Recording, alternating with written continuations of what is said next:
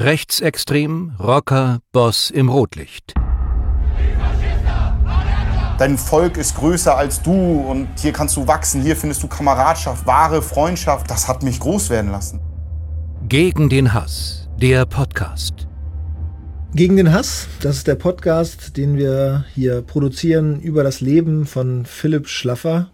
Philipp Schlaffer ist ehemaliger Rechtsextremist, ehemaliger Chef einer Rockergruppierung, hat mit Themen zu tun gehabt, ähm, die sich rund um den Drogenhandel und auch Menschenhandel drehen. Heute arbeitet er in der Präventionsarbeit mit Jugendlichen. Mein Name ist Carsten Jans. Wir führen jetzt das Gespräch vor allen Dingen über seine heutige Arbeit. Moin, moin, Herr Schlaffer. Moin. Wir haben letztes Mal schon angedeutet, in der Zeit in der JVA Stralsund, wo Sie eingesessen haben, wegen ja, äh, Drogenhandel, wegen ähm, Drogenhandel in nicht geringem Maße. Da haben Sie zusammen mit dem Psychologen ihre Vergangenheit aufgearbeitet und auch ja gesehen, wo die Defizite waren und haben aber auch nach vorne geschaut. Vor allen Dingen, was genau haben Sie mit dem Psychologen dort besprochen, was Ihre Zukunft angeht? Also haben Sie dort schon zum Beispiel ein Konzept entwickelt, ähm, dass Sie mit Jugendlichen zusammenarbeiten wollen, dass das sinnvoll ist? Ich muss da sehr tief gerade graben in meinem äh, Gehirn, in meiner Erinnerung. Also, es war so, dass äh, Gefängnismauern und Gefängnisgitter äh, äh, machen das nicht einfach nach vorne zu gucken. Man ist noch sehr gefangen in dieser Welt. Es ist ein Mikrokosmos. Es ist abgeschirmt. Es ist, man ist, äh, es ist eine Belastung. Ich weiß, viele denken immer, deutsche Gefängnis ist ein Ponyhof. Es ist scheißegal. Die Freiheit ist weg und es ist scheiße. Das heißt, Zukunftsgestaltung war sehr schwierig. Ich hatte nach wie vor Druck von meinen Eltern bekommen. Was willst du denn jetzt machen, nach, nachdem du 20 Jahre Extremist und Krimineller warst? Was willst du denn machen? Wovon willst du denn leben?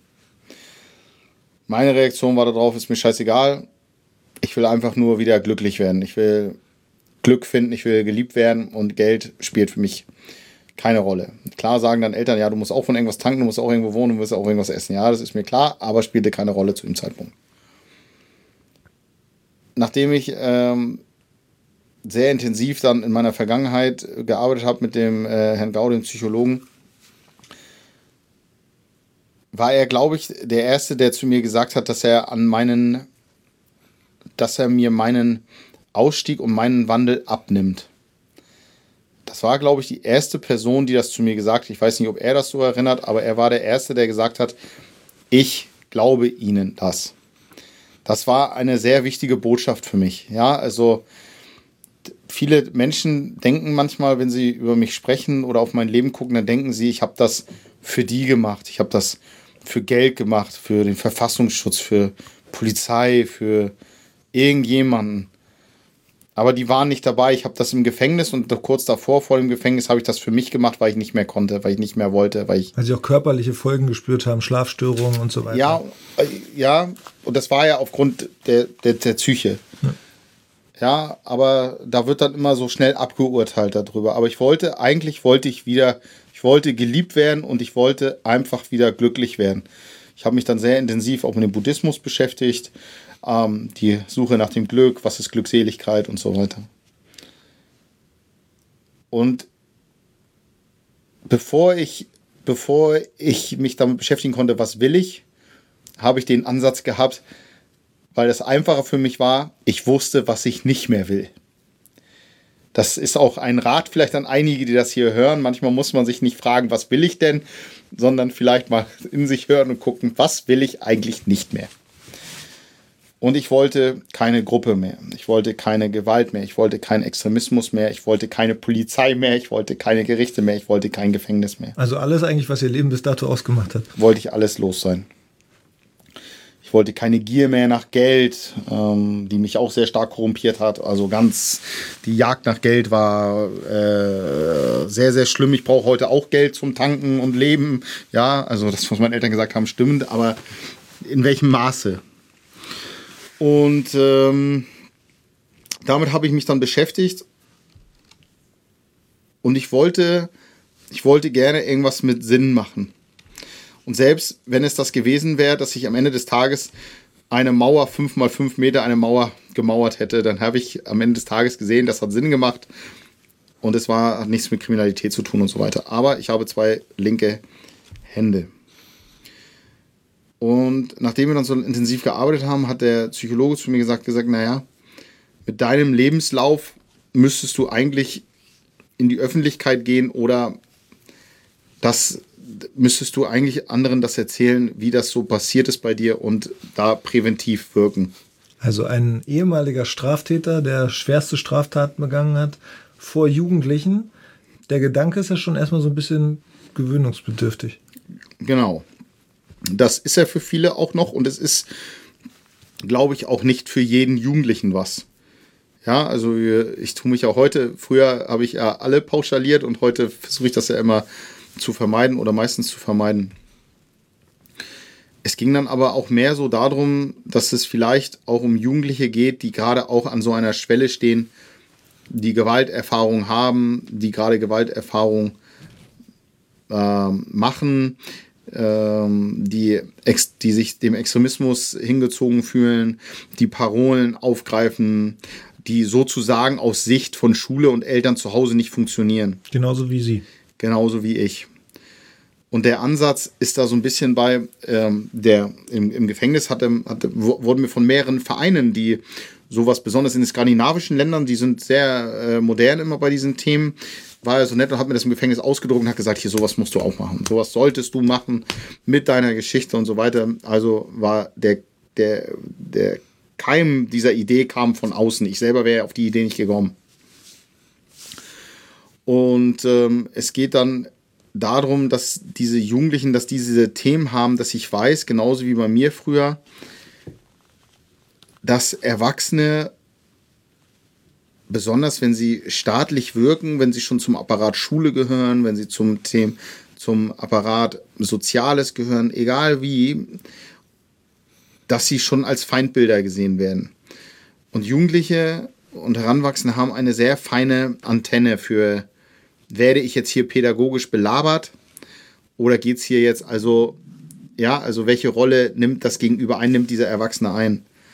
Und diese Lücke habe ich jetzt versucht zu füllen für diese Jugendlichen im Bereich der Anti-Gewaltarbeit und in der Extremismusprävention. Also man muss sagen, Sie arbeiten mittlerweile sozusagen an, an unterschiedlichen Organisationen. Als wir angefangen haben zu sprechen, war es so, dass Sie vor allen Dingen, glaube ich, zum Beispiel an der Holzentor Gemeinschaftsschule hier in Lübeck mit Jugendlichen arbeiten, 10 bis 14 waren, ja, waren es, ja. und Anti-Gewalt-Kompetenztraining machen. Also sie betreuen, sie, sie, sie sprechen mit den Jugendlichen, ähm, wie genau läuft die Arbeit. Ähm. Also das ist, ich habe nach dem Gefängnis eine Ausbildung gemacht beim Violence Prevention Network zum Anti-Gewalt- und Deradikalisierungstrainer. Das ist über ein Jahr gelaufen. Ähm, habe da noch unterschiedliche Fortbildungen noch gemacht, war auch schon dann für die Europäische Union jetzt unterwegs und habe dort Fortbildungen gemacht. Also es ist nicht so, dass ich einfach nur jetzt sage, ja, ich gehe jetzt zu Jugendlichen und erzähle denen irgendwie sowas, sondern da steckt dann jetzt auch, äh, da steckt dann auch eine gewisse Professionalität dahinter. Aber äh, auch, auch, wurde mir das nahegelegt, mal so äh, soziale Arbeit zu studieren und so weiter. Aber dann würde ich wieder aus meiner Authentizität rausfallen. Ja, dann nimmt man die Sprache an der sozialen Arbeit, man äh, verändert sich wieder und genau das wollte ich nicht in diesem Anti-Gewalt- und Kompetenztraining, das wir beispielsweise an der Holzentor Gemeinschaftsschule durchführen, ähm, geht es eigentlich darum, diese Jugendlichen, die von äh, den Lehrkräften und äh, von der ähm, Fachkonferenz zusammengestellt werden, die sozusagen gerade Themen mit sich haben, äh, die an der Schule auch teilweise problematisch sind. Dass durch diese, Gewalt auffallen oder durch, durch Gewalt auffallen, so Äußerungen auffallen, soziales Verhalten und so weiter. Und diese, diese Jungs, ich arbeite nur mit Jungs, diese Jungs werden dann zusammengestellt in einem Training und mit denen arbeite ich einmal die Woche. Diese Jungs haben, haben Erfahrungen gemacht, dass sie, dass sie von vielen vielleicht auch schon aufgegeben werden. Das kann ich teilweise verstehen, weil Lehrer sich heute um sehr viel kümmern müssen. Lehrer müssen sich um Inklusion kümmern, Deutsch als Zweitsprache. Ähm, äh, es kommen Schüler an Schulen, die äh, teilweise, wo die äh, Elternhäuser sagen, die ganze Sozialisierung übernimmt die Schule, ja, also von äh, Messer rechts, Gabel links, gerade sitzen, ja, nicht dazwischen schnattern. Äh, ist unglaublich, was Lehrer heute leisten müssen. Und dann wenn, sind dann natürlich Jungs dabei, die dann gewalttätig sind oder durch Äußerungen auffallen, nochmal problematisch. Die Jungs werden dann zusammengebracht in Gruppen und haben dann sozusagen dieses, äh, sind stigmatisiert, dass sie Problemkinder sind, dass aus denen nichts wird, die werden nur kriminell oder Drogendealer oder sonst irgendwas. Und das sehe ich nicht so.